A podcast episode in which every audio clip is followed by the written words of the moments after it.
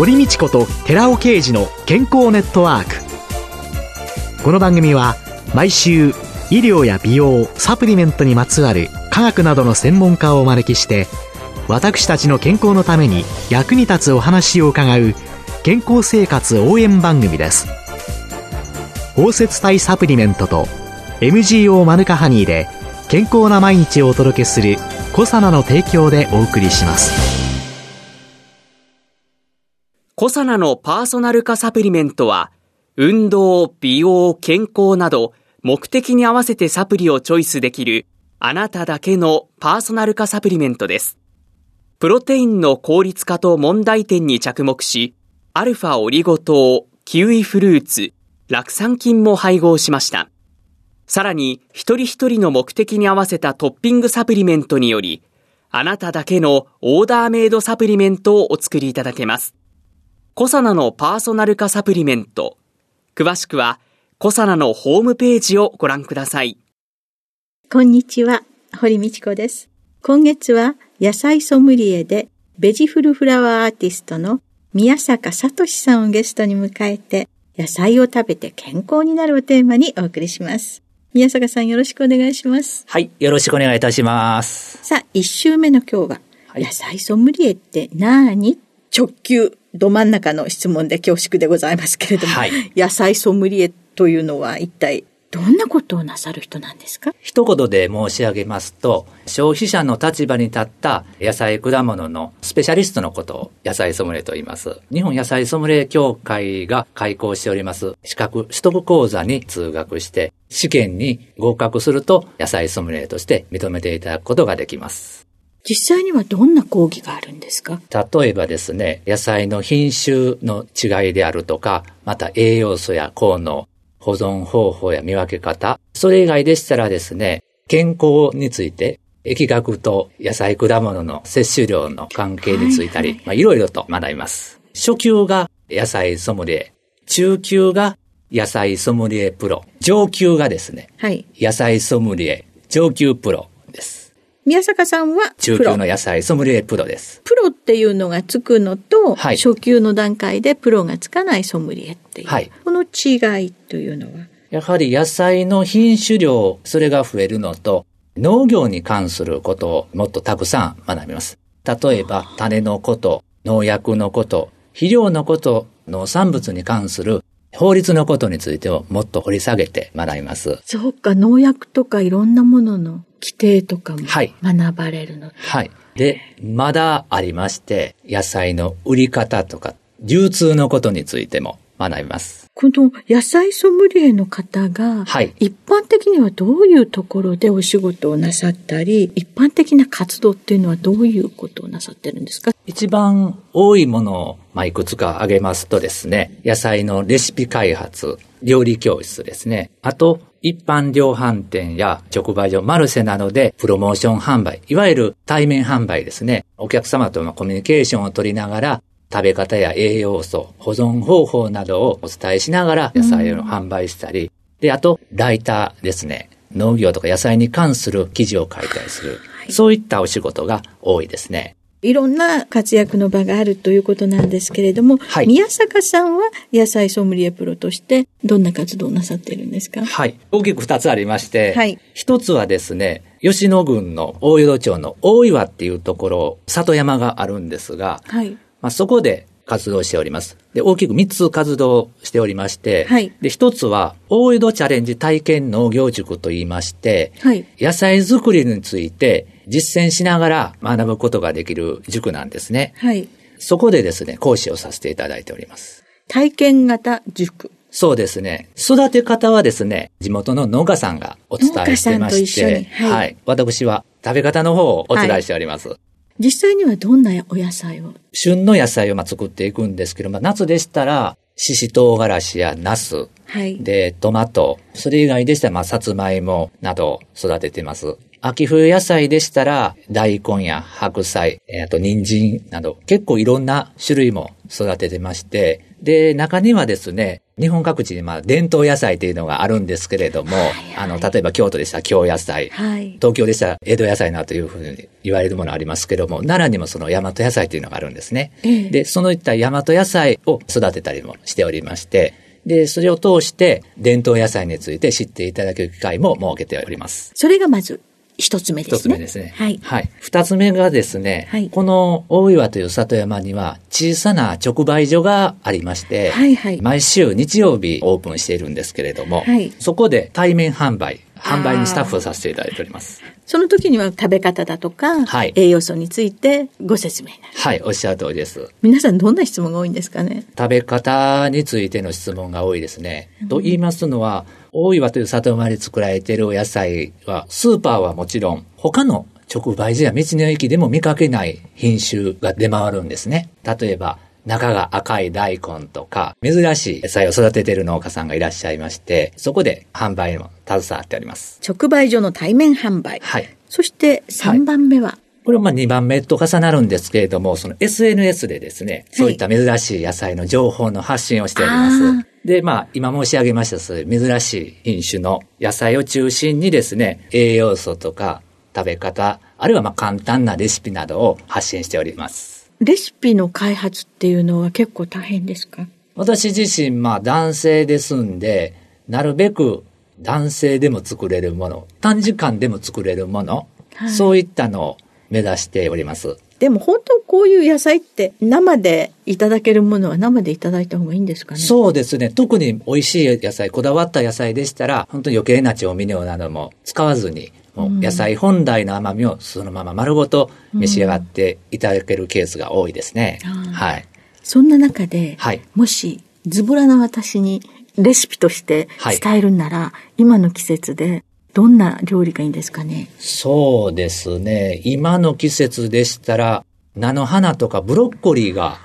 まあ、はいはい旬ですので、ええ。菜の花とかブロッコリーを炒めていただいたり、軽く茹でていただいて、はい温野菜にしていただいたり、おひたしにしていただいたりはいすると良いですね。で、またその菜の花とかブロッコリーはビタミン A やビタミン C が豊富ですんで、ええちょうどこの時期、4月は気候の変動が気温差が激しかったりということで体調を崩しやすい時期なんですけれども、うんまあ、そういう中で免疫力を高めてくれる、そんな役割があります。ブロッコリーっていうと、ええ年中スーパーに並んでいるので、ありますね。いつが旬なのかがわからないんですよね、私なんか。あはっきり言うと。一番の旬はですね、まあ、大きく分けて、露地栽培、普通に畑にはいはいビニールハウスなどせずに育てた場合ですけれども、大きく分けて、春と冬。まあ、一番美味しいのが冬ですね。冬の方が美味しい。冬からまあ、春先にかけて、冬の方が一番美味しいですね。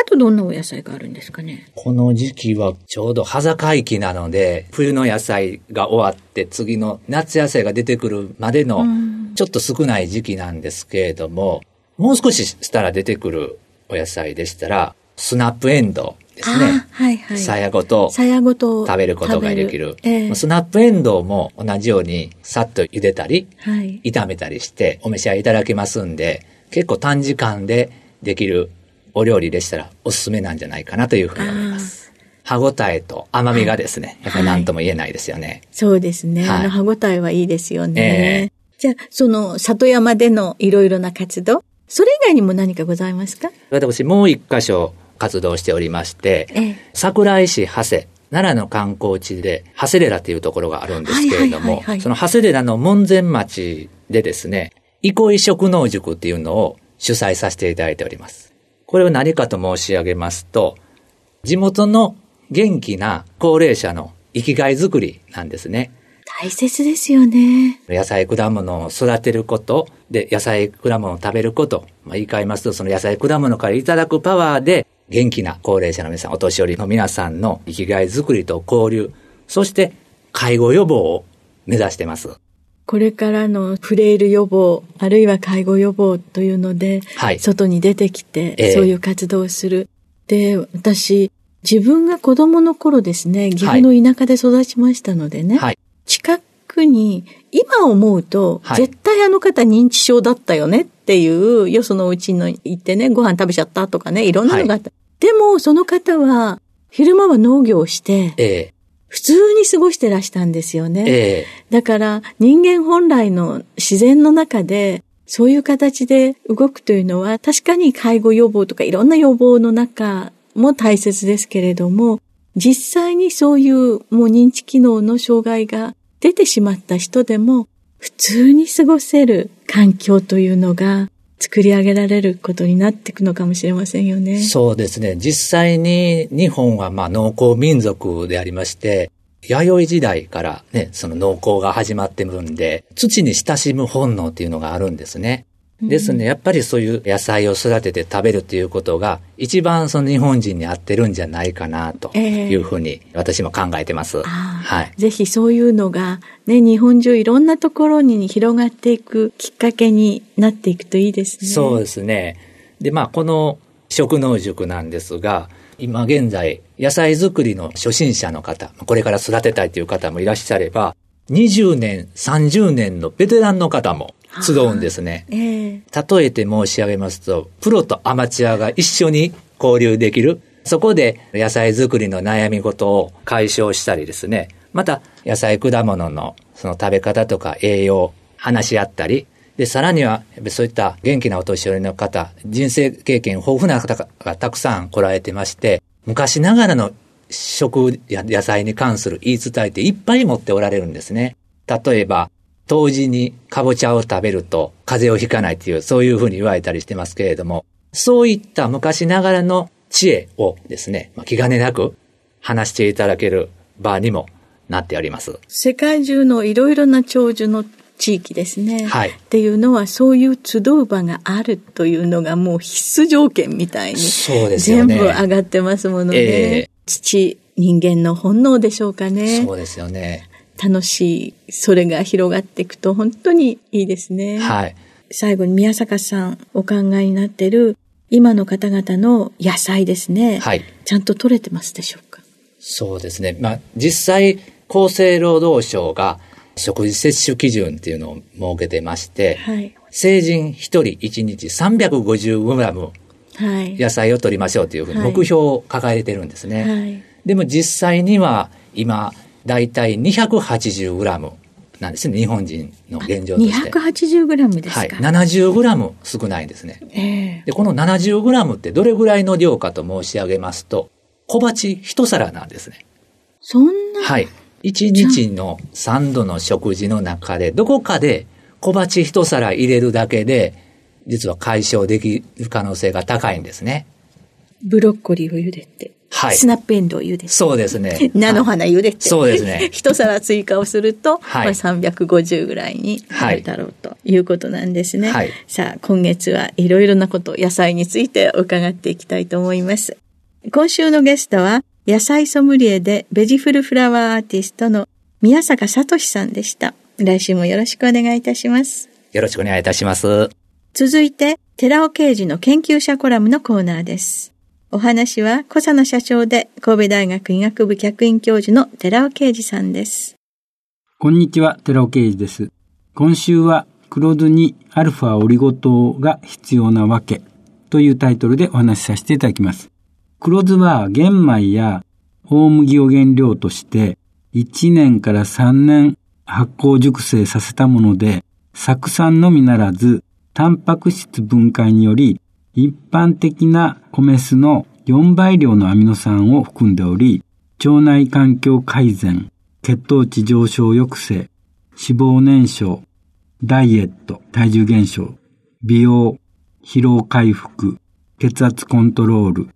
冷え症改善、抗がんといった様々な作用が知られています。しかしながら、黒酢に含まれる酢酸の濃度が高いため、原液をそのまま飲むと胃に強い負担をかけ、消化管が荒れてしまう問題があります。特に空腹時には胃粘膜に直接的にさらされ、さらに荒れやすくなります。また、胃腸、胃とか小腸を意味しますけれども、胃腸などの消化器官だけではなく、口腔内にも悪影響を与えることになります。酢酸をダイレクトに口内に取り続けると、口内は酸性の状態に維持されるため、酸が歯を溶かす酸色症の危険性も出てきます。一方、酢酸は抗菌活性を持っていますので、口腔胃小腸を通過して大腸に到達できたとすれば、大腸内における酢酸は O157 などの病原性大腸菌の感染を予防する効果があり、注目されているのです。そこでまず、腸内で酢酸を産生するビフィズス菌の病原性細菌に対する保護作用について検討した世界最高峰の学術誌ネイチャーに発表された論文を紹介します。ビフィズス菌は酢酸酸性を介して病原性細菌から保護できるというタイトルの福田氏の2011年の論文です。まず、病原性大腸菌である O157 に感染したマウスに2種類のビフィズス菌株を投与してその生存率を調べています。経口感染させた O157 は10の4乗 CFU であり、経口投与したビフィズス菌の生菌数は10の8乗 CFU です。また、使用したビフィズス菌株は以下の2種類です。ビフィドバクテリウムロンガムアシュロンガム JCM1217 ここでは BL と略します。ビフィドバクテリウムアドレセンティス JCM1275 ここでは BA と略します。では結果です。いずれのビフィズス菌も生存率を増加させましたが、種類によって死亡率は異なり、一方のビフィズス菌 BL の方は生存率100%の効き目でした。次に、シガ毒素の評価です。O157 などの腸管出血性大腸菌が産生するシガ毒素は極めて強い毒性を示す分子で、この毒素が腸管上皮細胞を傷つけて消化管障害を引き起こし、多くの死者を発生させています。そこで、ここでは O157 感染による血清中のシガ毒素量とビフィズス菌経口投与後のシガ毒素量を調べています。この検討でもビフィズス菌 BL にシガ毒素低減効果のあることが判明しました。お話は小佐野社長で神戸大学医学部客員教授の寺尾啓二さんでした。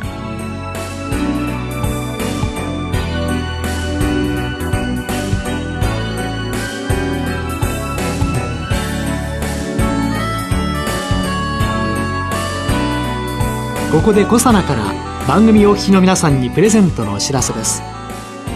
優れた抗菌作用を持つ有効成分食物メチルグリオキサールを 1kg 中に 400mg 以上含むマヌカハニー MGO400 プラスにニュージーランドで栽培された無農薬の大麦若葉を配合したコサナのマヌカハニー青汁を番組お聞きの10名様にプレゼントします。ご希望の方は番組サイトの応募フォームからご応募ください。コサナのマヌカハニー青汁プレゼントのお知らせでした。